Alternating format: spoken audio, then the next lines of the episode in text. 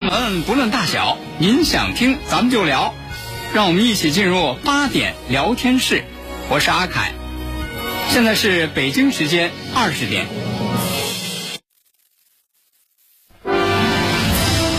您正在收听的是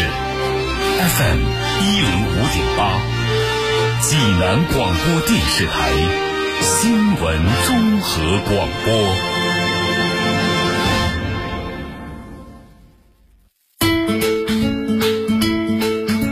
新闻每天发生，视角各不相同，同样的新闻来听不一样的说法。每天晚上八点，欢迎收听八点聊天室。各位听众朋友，晚上好，这里是 FM 一零五点八济南新闻综合广播，欢迎来到八点聊天室，我是阿凯。我是大妹儿。今天是清明节，嗯我觉得在这个清明到来的时候啊，也是我们缅怀那些逝去的亲人的时候。哎，那在这个时候呢，更加不能够忘记那些为了国家、为了民族献出自己生命的那些英烈们没错儿，啊，比如说，呃，在这个耄耋之年仍然躬耕田间的袁隆平老先生。哎，袁爷爷，还有不畏繁华亦匠心的翻译界泰斗许渊冲先生。还有勇斗持枪、毒贩壮烈牺牲的缉毒英雄蔡晓东，大家可能还都记得百米开外冲刺跳江勇救落水小孩的老师王洪旭先生。那今天的这个清明，就是他们走后的第一个清明，追思难忘。那些英烈们，我们会一直记得。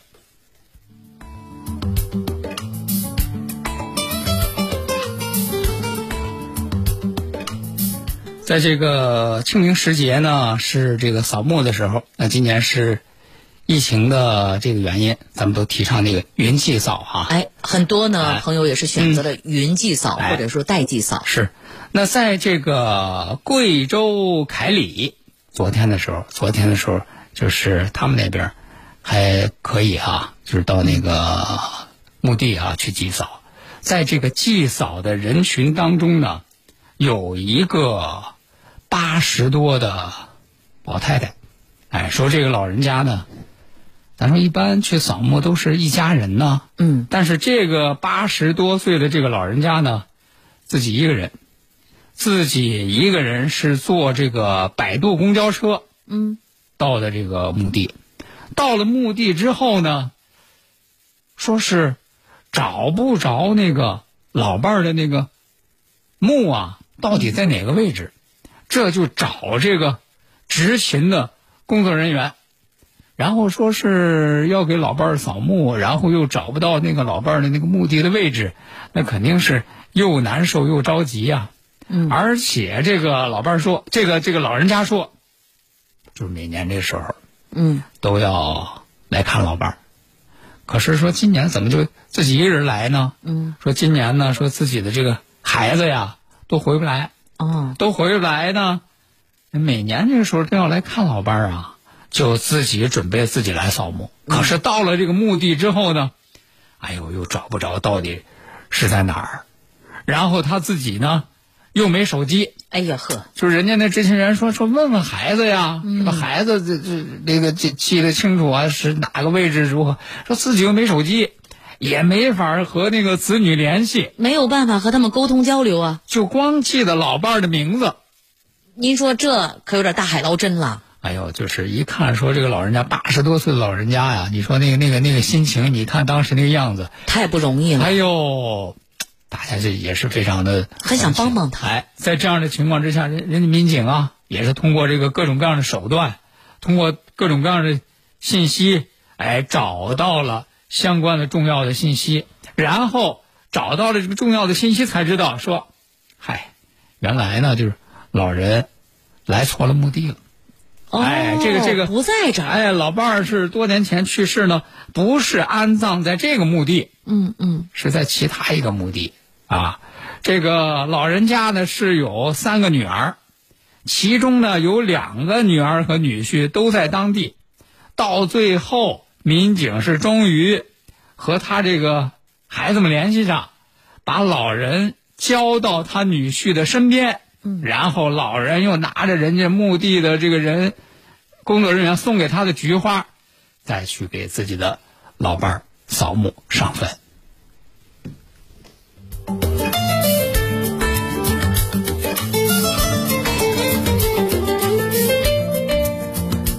呃，说到这个清明啊，就是其实这人总有一死，嗯，吧？这死亡这是人不可避免的一个归宿、啊。生老病死，每个人都要去对面对的。刚才说到这个清明扫墓去墓地，然后其实现在这个人去世之后呢，然后也有各种各样一些新型的一些这个殡葬方式殡葬方式，就是那种环保的，对对对绿色嗯的。哎，也能寄托哀思的、啊，也能更加有意义的、啊。咱们以前听过有海葬，哎，嗯、花盆葬，对还有树葬。对对对，说最近这个杭州富阳，他那边呢就有一个树葬区，哦，这是第一个树葬区。第一个树葬区，哎它那边那个树葬区，它是一个什么样的这个这种结构呢？啊，有多大呢整整个这个这个树葬区呢，占地是三百平方米。嗯，哎，它这个整体呢，它这个设计是融合了这个富春山水的元素。嗯，说是富阳嘛，富阳不是富春江嘛？对啊，一条富春江，在这个树葬墓葬区啊，蜿蜒流淌。嗯，然后两岸呢，青山林立。哦啊，，就是就是这是园林设计啊，嗯说花草之间呢还有蝴蝶翩翩起舞，就是这么一个微缩景观。这看起来很很美了。然后它这个树葬是什么呢？就是用这个环保的、可降解的这个骨灰盒，嗯，然后呢，整体深埋，啊，也不竖碑，也不留坟头，这样你想，它那个骨灰盒是那个可降解的呀，嗯，这也不留骨灰，哎，然后就是树葬这样的一个方式，呃，就是现在就是各种各样的这样的方式越来越多啊，嗯，就不知道就是这样的像类似树葬这样的生态安葬方式，嗯，大家是不是能够接受啊？大家也可以来叮咚互动平台上来说一说您的观点和看法。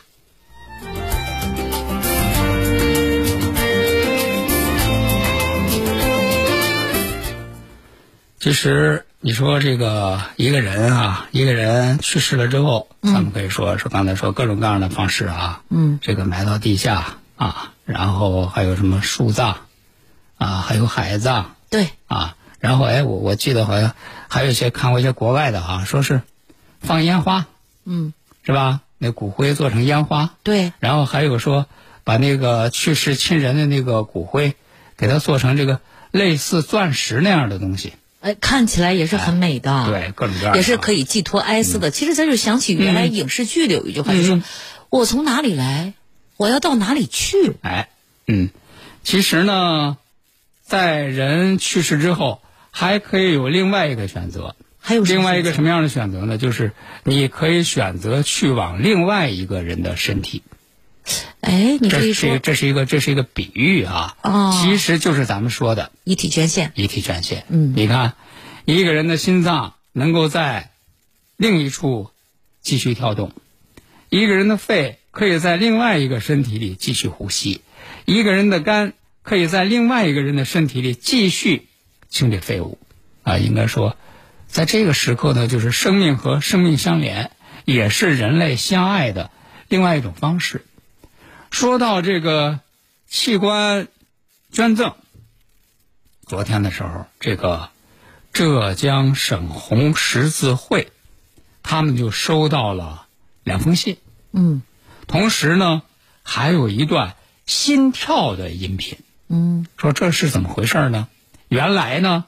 就是这个送来这个信和这个音频的，是一个叫蒋慧君的女子，她今年四十八岁，她是四年之前接受的这个心脏移植手术，这一直就身体挺好。嗯，然后她之所以写信来，之所以录下她的这个心跳的音频，是说她想通过这种方式向器官捐献者的家属表达感激。嗯，啊，一个人的心脏在另外一个身体里有跳动，然后那人家这个红十字会呢，就把他的这个信和录的这段心跳的音频就转给捐赠者的家属。哎呀，说实话，当这个捐赠者的母亲听到心跳的那一刻，这就是他孩子的那个心脏的跳动的声音啊，啊，说忍不住泪流满面。然后呢，这个妈妈呢，也想通过红十字会来转告这个蒋慧军，啊，说要好好生活，活出精彩。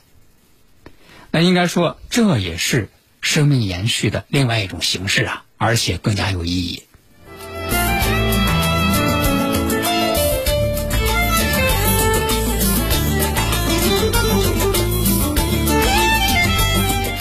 好，那接下来刚才咱们说到啊，说到你看这个树葬的这样的形式啊，呃，看一看咱们的各位听友啊，他们对这个形式怎么来看啊？你看人家月儿高说说，哎呀，这个化成参天大树啊，嗯，哎，竖了几个大拇哥，人家觉得这个方式挺好的、啊，很不错哎，这个蝴蝶爱烘烘焙说了，他说这个我呀，要是那个身后啊，嗯我会先捐器官，哎，不错，哎，然后再捐遗体，以另外一种方式存在，对对而且很有意义。哎，是。呃，接下来啊、咱们再来给大家来说啊、说一个发生在河北唐山的事儿。说这个事儿让人听了之后也是啊，这个挺感动。这是四月二号，在这个河北唐山，河北唐山呢也有疫情，然后呢有一个退休的护士啊，在家里头居家隔离呢。嗯，哎，居家隔离的时候，结果说早上起来啊，这个拉开窗帘往外头一看，怎么着了？看到了一幕，说是当时有一个这个垃圾车，啊，垃圾车在这个小区里头收垃圾啊，对，这是每天必干的工作。结果在这个收垃圾的这个过程当中呢，有一个收垃圾的师傅从那个垃圾车上呀、摔下来了。嗯，一看那个师傅呢，年纪应该是也不小，然后摔下来之后呢，当时就昏迷了，说疑似有脑外伤。嗯，这摔下来之后呢，正好就被一位退休的护士，就咱说正在居家隔离的退休护士给看着给哎了。看着了，巧这了。退休护士看着之后，这就着急呀、啊，可是呢，他这居家隔离呀、他又不能出去啊，是又啊，不能违反这防疫规定啊。可不嘛。这就隔着窗户指导在户外的那个居民对这个师傅进行救援。嗯，哎，就给他说：“你你你你你你你别别乱动，你把他那个头给他摆正了。嗯嗯，你如何如何，你你怎么做？”这就一步步指挥，然后这外头的居民就按他的指挥，这就来进行操作。嗯，说这个护士呢，据他的这个儿媳妇说，说这个在医院急诊室啊，工作了十好几年，有这方面的知识，也有这方面的经验。看到这种情况之后，非常着急，赶紧这就遥控指挥。嗯，他这边一边遥控指挥，那边一边打幺二零，而且呢又和社区联系。哦说你看，这不正好这有一个工人受伤，这样的情况需要急救，那得能需要能不120能吗啊？能不能开开门，我出去进行抢救？嗯，哎，征得了人社区的同意，这个退休护士这又跑出去，直接对这个工人师傅进行抢救，最后伤者被幺二零拉走救治。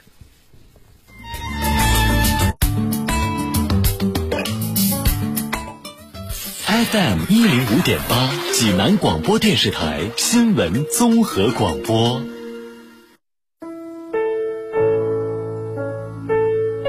线上云气扫，指尖即追思。今年清明，让我们通过网络献一束花，写几句话，足不出户，寄托思念。清明祭扫，贵在心意，守护你我健康安全，共同打赢疫情防控阻击战。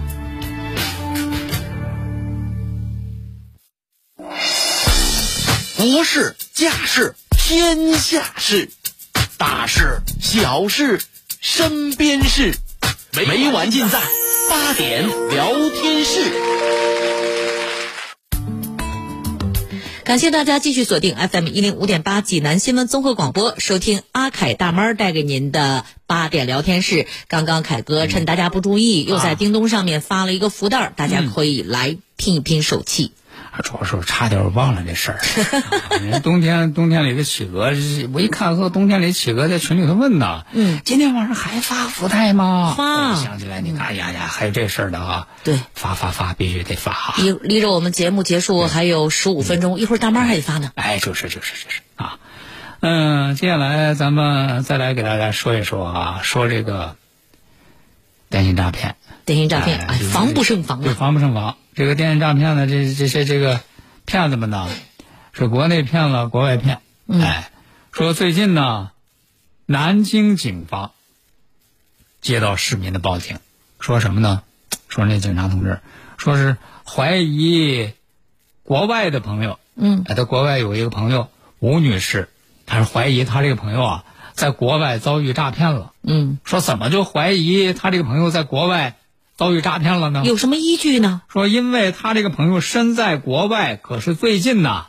不断的向国内的这些亲朋好友借钱，嗯，哎，而且给这个借了，给那个借，借的还不少。然后呢，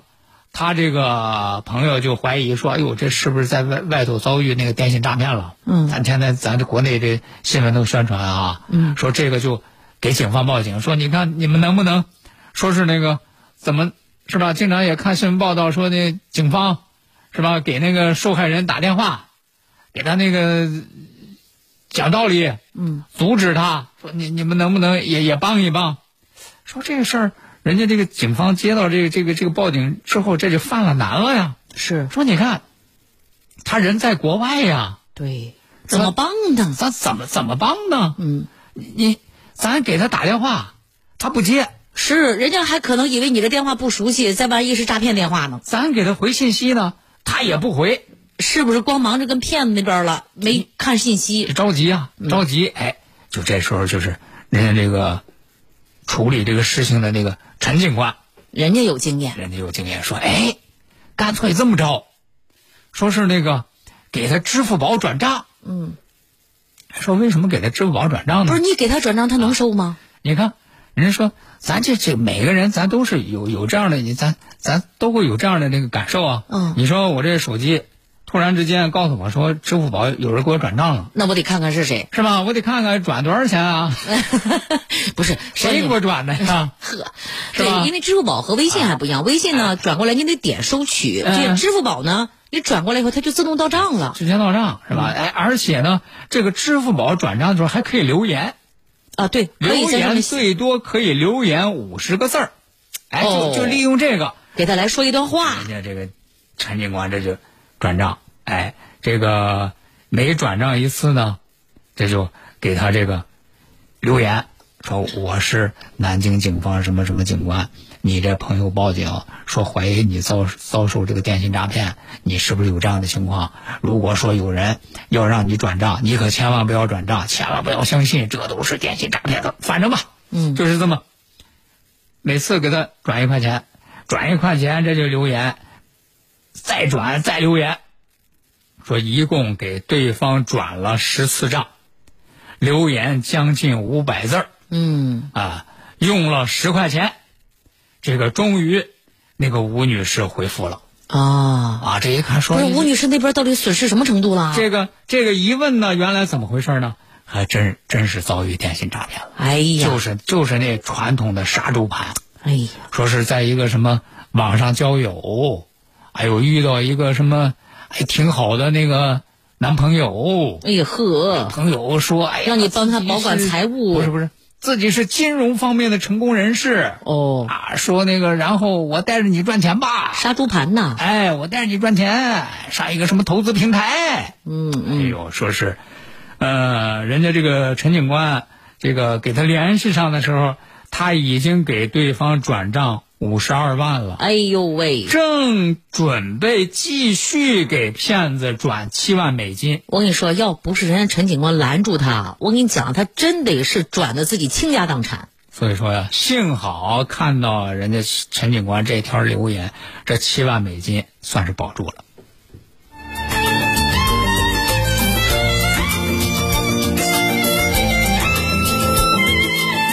好，那接下来呢，咱们再来给大家说一件发生在这个广东汕头的事儿啊。说这个现在咱们都知道了啊，都知道说这个喝酒不开车啊，开车不喝酒。哎，如果这是这个开车出门喝了酒之后怎么办呢？嗯，找代驾呀，是吧？但是呢，咱可给大家说，找代驾归找代驾，那一定也得认准这个正规平台。嗯为什么呢？四月四号，广东汕头有一个林先生发了一个视频，就说他喝多了之后找代驾遭遇了一个事儿。哦，什么事儿讲讲？这个林先生说呢，说他是那个开车出去聚会啊，嗯聚会完了之后呢，这就喝多了，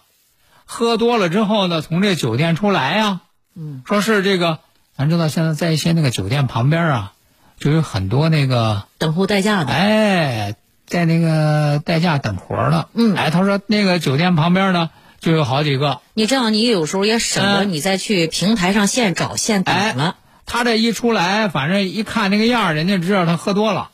这个代驾呢，就主动上来就说：“哎，那个先生啊，你这个需要代驾吗？”他喝的稀里糊涂啊，都那样了，说那那代代代驾代驾，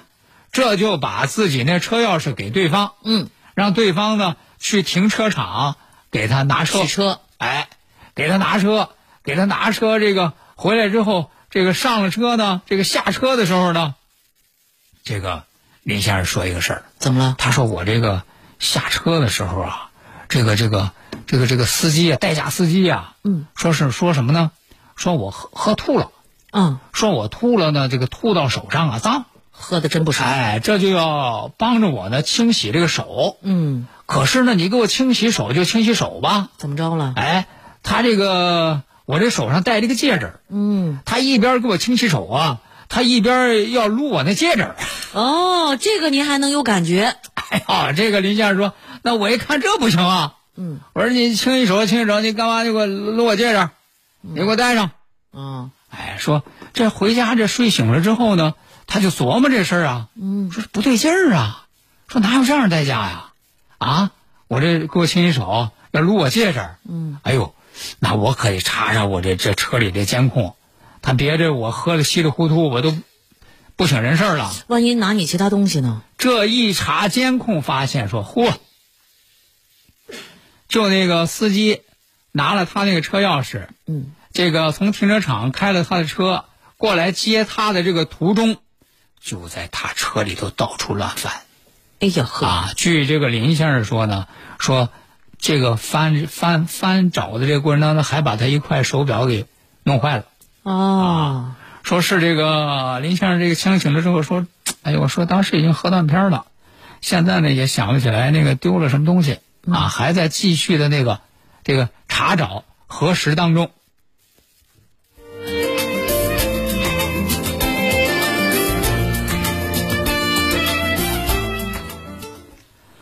好，那接下来呢，咱们再来给大家说一说，哎，前一段时间的时候有一个那个视频啊，有一个视频，不知道大家注意没注意啊？啥事儿啊？说是那个河马卖的那个鳄鱼，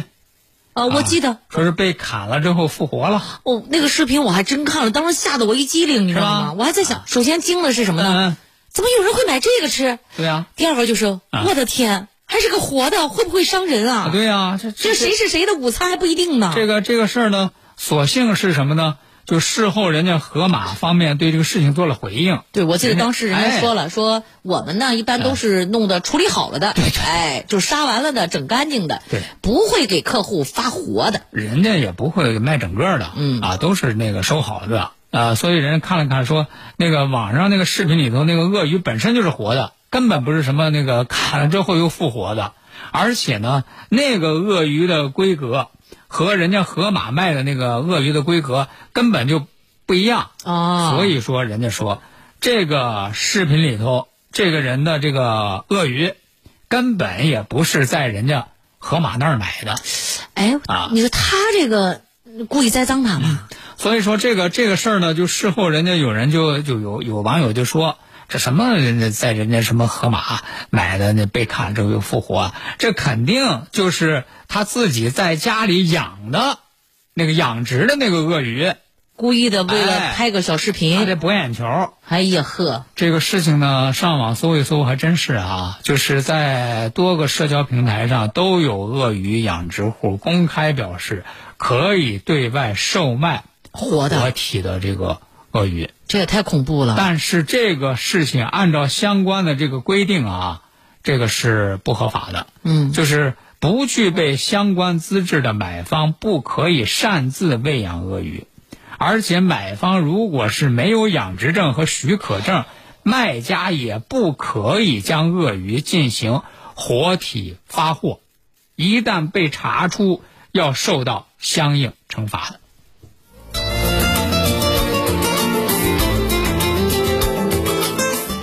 好了，今天的八点聊天室咱们就和大家聊到这儿了。明晚同时间咱们继续开聊，哦再会再会喽。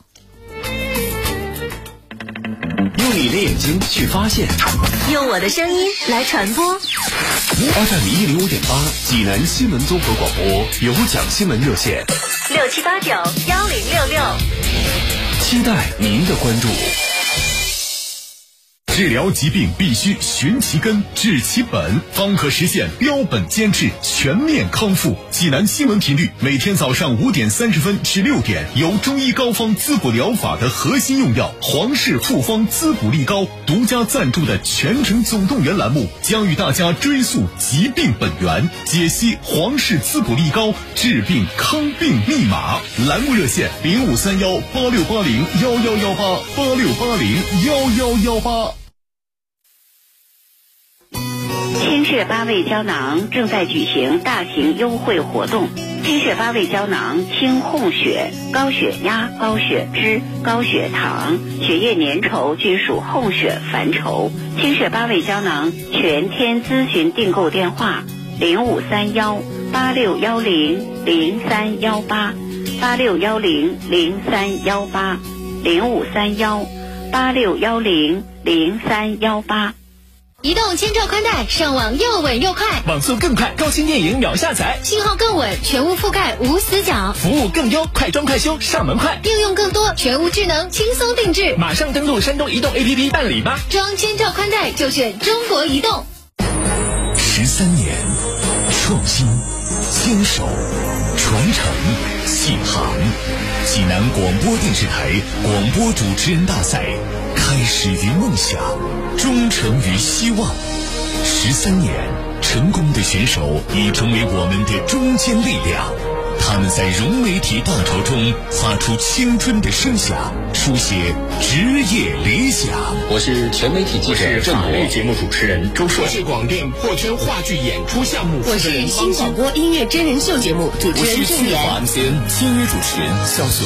济南广播电视台主持人大赛暨乐家网杯第十三届广播主持人大赛品牌赛事一期一会，期待你来。报名方式：下载叮咚 FM 手机客户端，注册登录，点击进入第十三届主持人大赛专区，上传参赛视频，详询幺八七五三幺二零九零九。本活动由花钱少装得好，家家都是精装修的乐家网冠名支持，世家学府尊礼，喜高龙乐府，高新核心准秀坊、影秀华府联合赞助。